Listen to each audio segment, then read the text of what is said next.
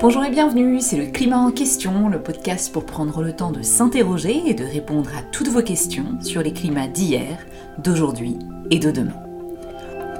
Aujourd'hui, on s'intéresse au bilan de la COP27. Ils ont deux semaines pour faire avancer notre réponse à la crise climatique. Entre pandémie, guerre en Ukraine, crise énergétique et explosion des prix, la tâche a rarement été aussi difficile, avec plus que jamais une fracture entre pays riches et pays pauvres qui monte au créneau. Alors, euh, les COP se succèdent hein, depuis 1995, ces conférences-là, sans vraiment réussir à faire diminuer les émissions de gaz à effet de serre. Est-ce que ça sert encore à quelque chose de faire ces conférences? Beaucoup d'efforts pour un accord en demi-teinte. À Sharm el-Sheikh, la COP 27 s'achève sur une déclaration finale, appelant certes à une réduction rapide des émissions de gaz à effet de serre, mais sans ambition nouvelle par rapport à la COP de Glasgow en 2020. Seule avancée de taille, la création d'un fonds pour compenser les dégâts du changement climatique subis par les pays les plus pauvres. Même si de toute évidence, cela ne suffira pas, c'est un signal politique indispensable pour reconstruire la confiance brisée. Les voix de ceux qui sont en première ligne de la crise climatique vont enfin être entendues. Alors est-ce que cette COP27 a au moins servi de signal politique de la confiance retrouvée, comme nous le disait à l'instant le secrétaire général des Nations Unies dans cet extrait de France 24 C'est ce qu'on se demande aujourd'hui dans ce nouvel épisode du climat en question. Et pour en discuter, je suis comme d'habitude avec Gilles Ramstein, paléoclimatologue, et Sylvestre Huette, journaliste scientifique. Bonjour Sylvestre et Gilles. Bonjour. Et en deuxième partie d'épisode, nous aurons la chance d'être rejoints par Lola Valéjo de l'IDRI, qui nous aidera à décrypter les enjeux de cette COP27, comme elle l'avait fait d'ailleurs l'an dernier dans un épisode sur la COP26. Mais avant cela, je me tourne vers toi, Sylvestre, déjà, pour une petite entrée en matière sur une explication basique de rappel. Qu'est-ce que c'est qu'une COP? Qu'est-ce qu'on attendait de cette COP 27 les conférences des partis réunissent les pays, c'est ça les partis, signataires de la Convention climat de l'ONU signée en 1992 à Rio de Janeiro au Brésil. Elles se réunissent désormais tous les ans depuis 1995. Pourquoi? Tout simplement parce que la mise en œuvre de ce traité l'exige. Pour le comprendre, il faut revenir à la nature des rapports du GIEC et au contenu initial de la Convention. Le GIEC produit des rapports qui doivent être limités à l'information pertinente pour prendre des décisions et ne doivent recommander aucune politique. Pour décider quoi faire en matière de politique climatique, il faut donc une autre instance. L'autre instance, en premier lieu, c'est la Convention climat. Mais celle signée en 1992 ne comprenait aucune décision opérationnelle. Alors je renvoie nos auditrices et nos auditeurs aux épisodes qu'on a consacrés à cette question pour avoir l'historique complet, mais peut-être pour rappeler les dates clés. Donc à l'origine de la Convention, pas d'action spécifique concrète, pas de politique publique recommandée, mais enfin un principe d'agir par consensus pour se mettre d'accord, pour limiter les émissions des pays les plus riches, tout en protégeant la capacité à se développer des pays les plus pauvres. Et puis au fur et à mesure des COP, on va se mettre d'accord sur des objectifs un petit peu plus spécifiques. En 1992, l'objectif, c'est ne pas bousculer le climat plus qu'une limite qui est qualifiée de dangereuse, mais sans plus de précision. En 2009, la limite, elle est fixée à pas plus de 2 degrés C de réchauffement par rapport à l'avant-révolution industrielle. En 2015, à Paris, elle est fixée ainsi s'approcher le plus possible de la barre des 1,5 degrés C de réchauffement. Le deuxième point, c'est aider les pays pauvres et les plus vulnérables à s'adapter aux conséquences néfastes du changement climatique et à emprunter un chemin de développement le moins émetteurs possible de gaz à effet de serre, mais toujours sur la base d'engagement volontaire de chaque pays. Chaque pays annonce ses intentions d'émissions comme d'aide ou de demande d'aide pour les pauvres, et ensuite on fait les comptes pour savoir si cela correspond aux objectifs climatiques mondiaux. Mais il n'y a aucun mécanisme de contrainte de sanction, tant pour l'annonce des objectifs que pour leur tenue. Donc les négociations sont en réalité permanente. Et les COP ne font qu'entériner ce que les différents pays sont prêts à faire lorsque la réunion elle-même démarre. Alors, le sentiment de frustration de plein de gens devant les résultats sont logiques. Mais il ne faut pas attendre de ces conférences autre chose que de tirer au clair l'état des politiques climatiques de chaque pays. Et sur le fond, qu'est-ce qui se négocie réellement dans cette affaire? Eh bien, c'est principalement le rapport entre les pays les plus responsables des émissions versus les pays les moins responsables et souvent les plus vulnérables aux dégâts du changement climatique. Et comme les pays anciennement industrialisés ont depuis longtemps reconnu cette responsabilité, en vérité depuis 1992, ils ne peuvent plus faire retourner euh, le diable dans la boîte. Leur responsabilité sera toujours mise en cause par les pays pauvres et vulnérables et ça débouche toujours sur des demandes d'aide de plus en plus pressante des pays pauvres et, vulnérables. Alors on va y venir à cette demande de compensation et de financement de plus en plus pressante des pays en développement. Mais donc, juste pour être bien clair, à Sharm el-Sheikh en Égypte, là, la COP27, on n'a pas renégocié des objectifs climatiques. Les pays n'ont pas ramené à nouveau des promesses de réduction d'émissions. Alors, en termes d'objectifs climatiques mondiaux, il n'y a plus rien à négocier, si je puis dire. Il y a le 1,5 dans l'accord de la COP de Paris on essaye de s'approcher le plus possible de cette nouvelle limite, celle des 2 degrés de 2009. Donc, ce qui se négocie, c'est plutôt le, deuxième point, c'est-à-dire les transferts d'argent et de technologie des riches vers les pauvres. Et pour l'instant, euh, malgré le fait que ça dure depuis 1992, les résultats sont très maigres. Ok, on a créé un fonds d'hiver, oui, il y a des mécanismes, par exemple, pour protéger les forêts des tropiques, des mécanismes qui servent de moyens pour justifier des transferts d'argent entre euh, riches et pauvres. Il y a un mécanisme dit de Varsovie, parce que c'est la Varsovie qu'on a adopté, qui est censé permettre aux pays pauvres et vulnérables de se faire aider par les riches lorsqu'ils sont euh, frappés par les dégâts. Mais en réalité, on voit bien que c'est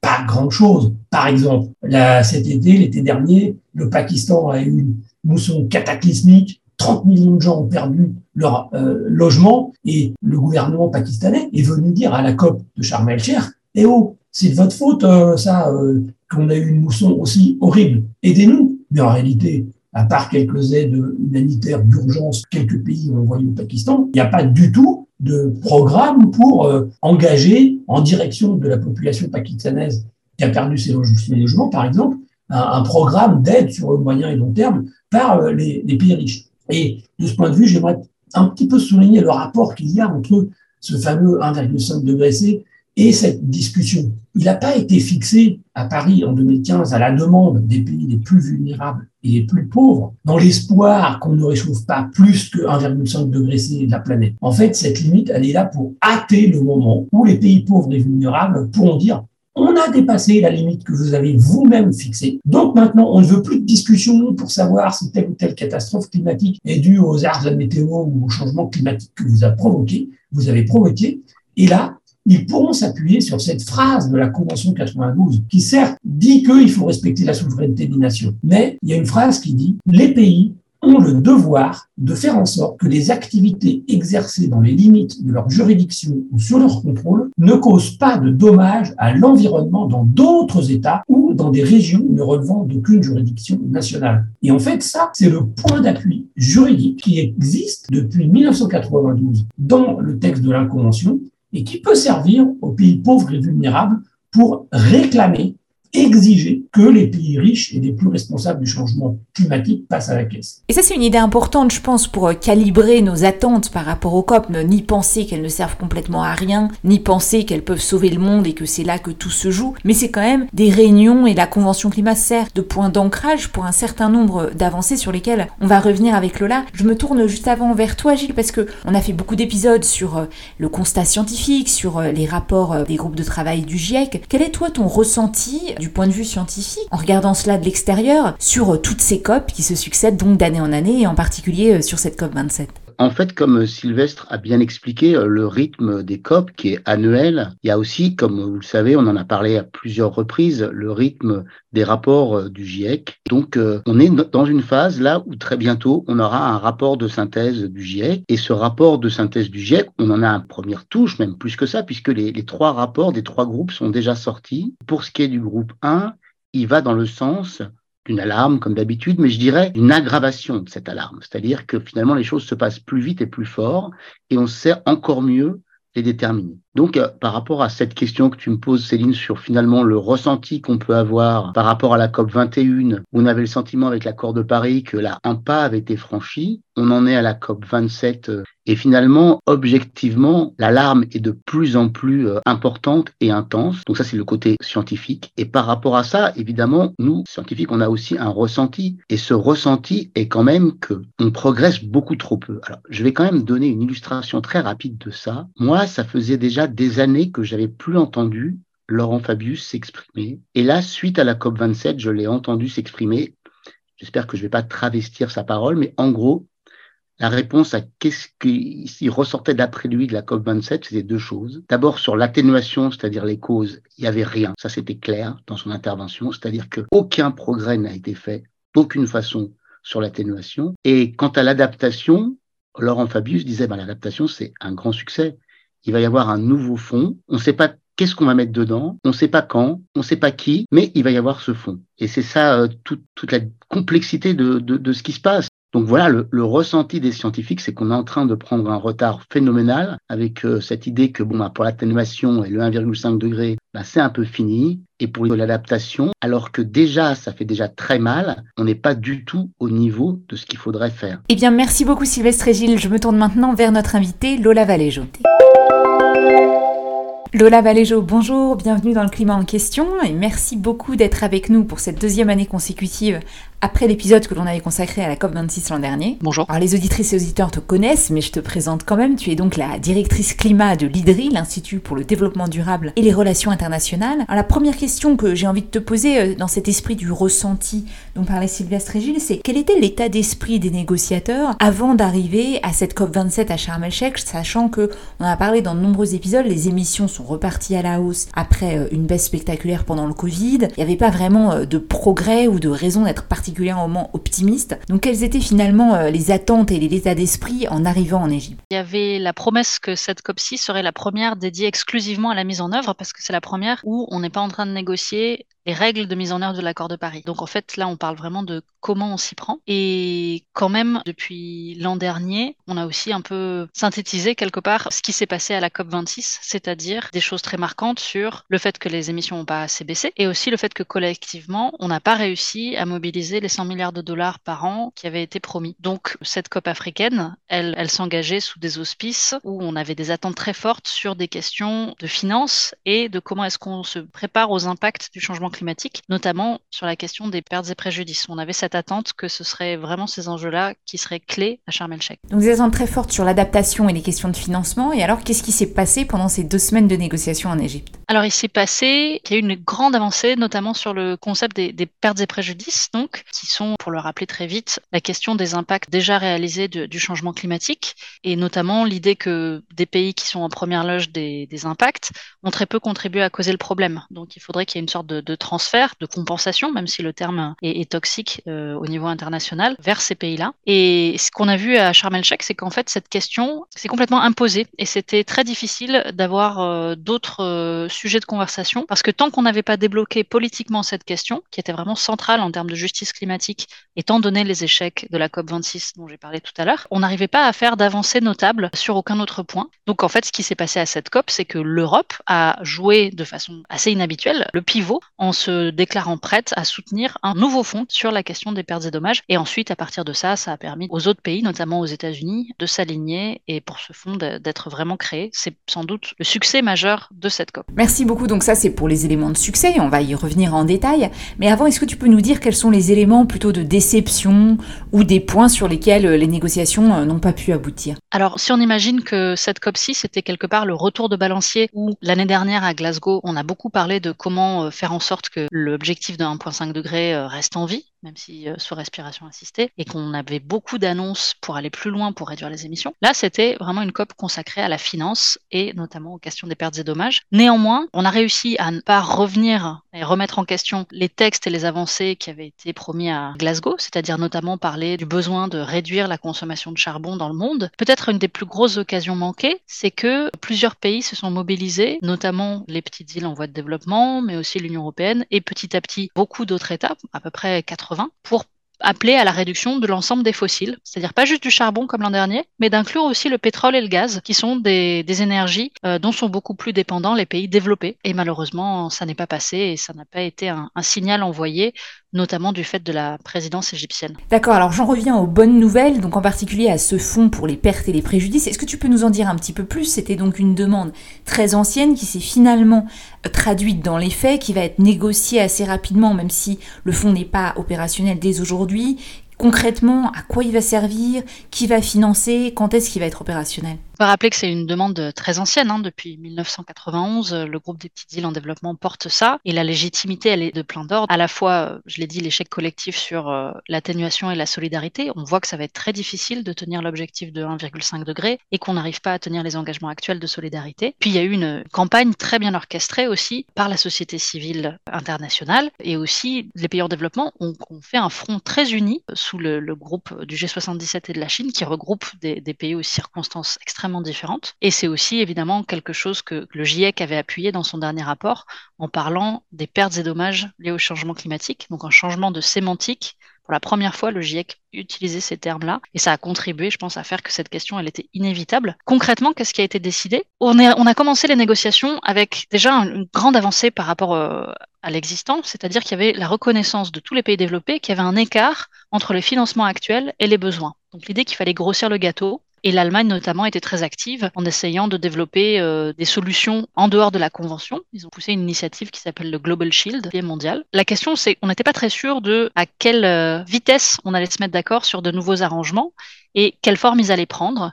Au début, on était d'accord pour se mettre d'accord sur de nouveaux arrangements financiers. Et finalement, je pense que l'Union européenne, elle a aussi fait volte-face. Avant, elle, était plutôt en faveur d'avoir de nouveaux process pour se donner encore un an ou deux pour décider de ce qu'il fallait faire. Et puis, l'urgence était telle, et on voyait que c'était très difficile d'avoir euh, des, des, discussions ambitieuses sur les signaux à envoyer, notamment sur la sortie des fossiles. Donc, l'Union européenne a soutenu la création d'un nouveau fonds. Les contours sont assez flous. Ce qu'on peut dire pour l'instant, c'est que les pays se sont mis d'accord pour créer dès la mi-décembre un comité de transition où les représentants seront majoritairement issus des pays en voie de développement. Et ce comité de transition va être en charge d'opérationnaliser ce fonds et ces nouveaux arrangements d'ici la COP 28. Donc on voit c'est un calendrier très resserré, il y a à peine un an, et ça va faire vraiment un appel d'air. On demande à l'ensemble des institutions financières internationales, en parallèle de ce comité de transition, de se mobiliser pour expliquer comment est-ce qu'elles pourraient contribuer elles aussi pour répondre davantage à cette question des pertes et préjudices. On peut attendre une mobilisation politique importante l'an prochain et sans doute euh, des réponses dès la COP 28. Et au-delà du focus sur ce nouveau fonds euh, pertes et préjudices qui va, on espère donc être opérationnel bientôt,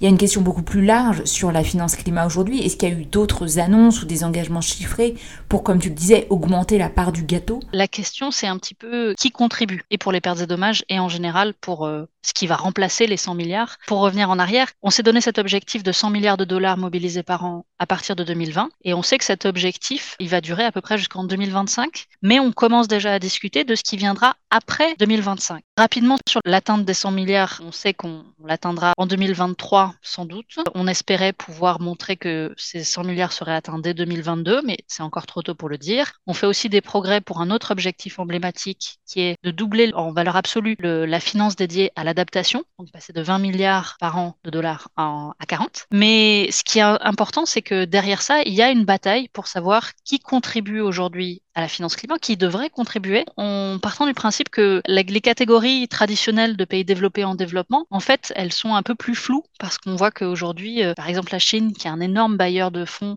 de beaucoup de pays en développement, et il y avait aussi forcément euh, une question, est-ce que la Chine devrait participer, par exemple, euh, à ce financement sur les pertes et dommages? Ça fait partie des questions qui vont devenir encore une fois très importantes, pas tant à la COP prochaine, mais peut-être à celle d'après, en 2024. Mais ce qui est intéressant, c'est que ce débat sur la finance des pertes et dommages, il a déjà permis de poser les bases en fait de quelles seront les lignes de discussion pour l'année prochaine. Une autre chose intéressante qu'il faut remarquer, c'est que l'Union européenne a dit moi je veux bien soutenir un fonds, mais il va falloir qu'on parle d'étendre les sources de financement et c'est ça qui s'est retrouvé dans la décision finale. Et l'UE a notamment signalé son intérêt pour avoir une nouvelle taxe sur l'aviation, le maritime ou les fossiles. Et c'est finalement la, première fois que on a euh, un, pays développé qui reprend cette idée-là. C'est évidemment une très ancienne proposition des petites îles vulnérables euh, au changement climatique. Le secrétaire général de l'ONU avait aussi parlé de cette solution, mais le fait que le vice-président de la Commission, Franz Timmermans, la reprenne, ça laisse envisager des, des perspectives nouvelles en termes de d'où pourrait provenir l'argent pour faire face aux dégâts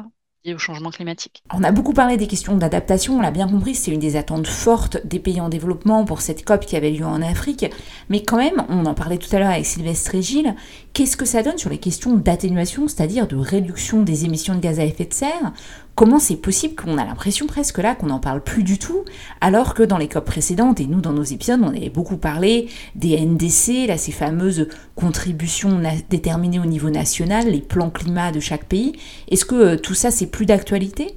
C'est une très bonne question. Alors moi, j'essayais d'expliquer ça aussi par cette image du balancier. Hein. On a énormément parlé d'atténuation à la dernière COP et beaucoup de pays du Sud ont regretté qu'on parle peu de finances et peu de solidarité et peu d'adaptation. Il y a cet effet de retour de balancier. Une raison aussi un peu structurelle qui tient à, la dynamique de l'accord de Paris. L'accord de Paris est organisé en, en cycle de cinq ans et finalement la première marche de l'ambition où les pays étaient tous attendus avec de nouveaux engagements plus importants, c'était la dernière COP la COP 26. Donc quelque part, la, prochaine marche de l'ambition, là où les pays seront de nouveau formellement attendus, ce sera encore dans maintenant quatre ans seulement. Et peut-être ce qui s'était passé à la dernière COP, c'est qu'on a essayé d'accélérer ce calendrier. On ne peut pas attendre cinq ans pour que les pays mettent de, nouvelles, de nouveaux engagements sur la table. On va appeler tout le monde à soumettre de nouvelles NDC dès l'an prochain, donc dès la COP 27. Ce qu'on voit, c'est que pour que ces appels soient suivis d'effets, on a quand même besoin que la présidence euh, de la COP joue ce rôle d'animateur et de catalyseur en amont, puisque évidemment c'est pas une NDC, c'est pas quelque chose qu'on peut euh, improviser comme ça. Ce qu'on a vu, c'est que depuis la COP 26, les quelques pays qui ont soumis des NDC, c'était souvent des pays qui avaient en fait manqué l'échéance de la COP 26. Il y a eu quelques quelques NDC euh, nouvelles, par exemple celle du Mexique. L'Union européenne a signalé qu'elle pourrait soumettre une nouvelle NDC et du fait de l'adoption de règles euh, sur le, secteur des terres. Il y a une nouvelle réglementation qui a été adoptée pendant la COP et aussi parce que l'Union européenne fait des, engagements plus élevés en termes de déploiement de renouvelables et d'efficacité énergétique à cause de la guerre en Ukraine et du fait qu'elle essaie de sortir des approvisionnements russes de fossiles. On pourrait imaginer aussi une nouvelle NDC euh, suite à l'élection de Lula au Brésil, par exemple. Mais donc, ce qu'on voit, c'est qu'on a une approche un petit peu ad hoc au fur et à mesure que le contexte change et on n'a pas réussi à imposer des temps plus courts pour soumettre de nouvelles NDC. Ça s'explique aussi par le fait qu'un processus politique sérieux qui s'ancre dans des politiques domestiques, ça prend aussi du temps. J'ai l'impression que ce qui a un peu remplacé euh, cet appel à de nouvelles NDC, c'était aussi l'idée d'être euh, plus explicite pour parler des sujets qui fâchent, et notamment l'idée de nommer les combustibles fossiles dans la décision de ce qu'on appelle la décision de couverture, c'est à la fois très symbolique et en même temps, c'est quand même un signal important parce que dans aucun des grands pays producteurs de pétrole et de gaz, on a une reconnaissance du fait qu'il faut réduire la consommation des fossiles et à terme en sortir. Donc c'était quand même important. Je pense que c'est plutôt là-dessus que s'est concentrée l'attention à la COP donc plutôt un progrès euh, symbolique que des vrais engagements euh, concrets, même si euh, je comprends bien ce que tu dis sur ce mécanisme de balancier, cette temporalité avec ces cycles qui ont été lancés à la COP 21 à Paris en 2015. Et on verra si à la prochaine COP, ce balancier du coup revient vers l'atténuation. Avant de parler de cette prochaine COP et de conclure, puisque malheureusement on s'approche de la fin de cet épisode, je voulais t'interroger sur une autre COP, la COP 15 sur la biodiversité, qui aura lieu en décembre à Montréal, et te demander s'il y a eu des liens dans les discussions à la COP 27 entre ces deux sujets fondamentaux, climat et biodiversité Alors on a assez peu parlé euh, de cette question-là. Moi, j'ai l'impression qu'on parle beaucoup de la nature dans ces COP climat, aussi parce que malheureusement, les COP dédiées à la biodiversité, elles ont pour l'instant, on peut le regretter, mais le constater, un poids politique et médiatique qui est vraiment pas tout à fait le même. Il n'y a pas de chefs d'État qui sont attendus, par exemple, à la COP 15, alors que c'est censé être un vrai moment de refondation. Et alors qu'il y a énormément de thèmes communs à ces deux processus, il y a toujours des questions de solidarité, de transfert et de coopération internationale qui devraient être mis sur la table. Peut-être le point sur lequel c'est le plus contentieux, c'est sur la question de l'agriculture, qui est euh, à la fois traitée dans l'arène climat, mais traitée souvent sous une optique uniquement liée aux impacts du changement climatique. Et on parle très peu de comment le secteur agricole est en fait un secteur clé et pour atteindre les objectifs climatiques et pour préserver la biodiversité. Et suivant qu'on considère ces deux défis ensemble, on va avoir des réponses très différentes à amener à, la transition du secteur agricole. À cette COP-là, on a convenu de, continuer à avoir un, sorte de euh, de groupes de travail dédiés aux questions agricoles qui traitent d'action climatique. Donc encore une fois, un terme un peu vague où chacun peut, mettre derrière ce qu'il veut. C'est aussi peut-être une façon d'arriver à parler du rôle de l'agriculture pour l'atténuation et pour le stockage de carbone, mais c'est évidemment pas euh, la seule annonce qu'il y a eu euh, à cette COP climat. étant donné le, retour notamment du, Brésil dans cette arène-là avec l'élection de Lula, plusieurs grands pays forestiers se sont mis ensemble pour essayer de, créer ce qu'ils ont appelé une sorte d'OPEC des forêts vierges, pour essayer de peser et de valoriser leur stock forestier et aussi quelque part demander des compensations et du soutien pour arriver à préserver ce stock puisqu'il est d'une importance mondiale. Et je poserai cette même question sur les liens entre la COP 15 et la COP 27 quand on fera un épisode dédié à la COP 15 très prochainement. Et alors pour finir vraiment euh, quelques derniers mots sur tes attentes sur la prochaine COP, et je te donne d'ores et déjà rendez-vous euh, dans un an pour un prochain épisode de ce podcast. Qu'est-ce que toi tu attends de la COP 28 qui va donc avoir lieu à Dubaï? Et sur quoi tu penses qu'il est important de focaliser les efforts dans l'année qui vient? Alors, je pense que deux choses qui vont être euh, très importantes pour un succès à cette COP-ci, ça va être de réussir l'opérationnalisation de ce fonds sur les pertes et dommages et d'arriver à, finalement se donner une feuille de route collective sur l'ensemble des arrangements financiers, c'est-à-dire comment est-ce qu'on renforce l'architecture existante et comment est-ce qu'on crée un nouveau fonds qui amène un vrai plus par rapport à, ce qui existe déjà. Il y a des attentes très élevées qui ont été euh, soulevées avec cette, euh, cette victoire à, à Sharm el-Sheikh et l'important c'est de, de ne pas les décevoir aussi pour éviter la défiance entre le nord et le sud qui est un vrai risque dans ces négociations climat. Un deuxième point très important, c'est qu'on aura la conclusion d'un processus qui s'appelle le bilan mondial, c'est-à-dire on essaye de, faire euh, le point sur les progrès et les manques aussi en termes d'adaptation, en termes de réduction des émissions et en termes de finances. Et c'est un processus qui, a, aura duré deux ans, mais à la prochaine COP, la COP 28, on va avoir le signal politique, c'est-à-dire depuis comment est-ce qu'on arrive à synthétiser et à envoyer des, des signaux forts de toutes l'intelligence et les données qu'on a collectées à travers euh, des appels euh, à des tables rondes, etc. Donc ça, ça va être un moment très important. Et la dernière chose, peut-être, c'est aussi, puisqu'on a commencé à parler de la sortie des fossiles, et que c'est un, objet intéressant qui, quelque part, permet de faire des alliances euh, un peu originales entre pays développés et pays en développement, ce serait intéressant de voir si ce texte-là arrive à s'imposer dans la COP28 à Dubaï. Eh ben, on en discutera dans un an, mais en effet, ce serait assez original si on arrive à avancer sur la question de la sortie des énergies fossiles lors d'une COP qui aura lieu à Dubaï. Mais en attendant, merci beaucoup Lola Valéjo d'avoir été notre invitée aujourd'hui, et comme d'habitude, un grand merci à Fabrice Étifier, Alexandre Carrier et Karim Baldé pour leur coup de main pour la réalisation de tous ces épisodes du climat en question, ainsi qu'à Clément Sundon pour la musique originale de ce podcast fait maison. Vous êtes de plus en plus nombreux à nous écouter, on a eu des résultats euh, sur la rétrospective 2022. On est écouté dans plus de 55 pays. On a eu de très bons chiffres d'augmentation d'audience. Donc vraiment un énorme merci à, toutes et tous euh, de nous écouter à travers le monde. Et si vous aimez le climat en question, n'hésitez pas à en parler autour de vous, à vous abonner sur les plateformes de podcast, à nous retrouver sur les réseaux sociaux, Facebook, Twitter, Instagram et YouTube, ou à nous contacter par email, le climat en question at ecomail.fr. Et je vous dis à très vite pour un prochain épisode.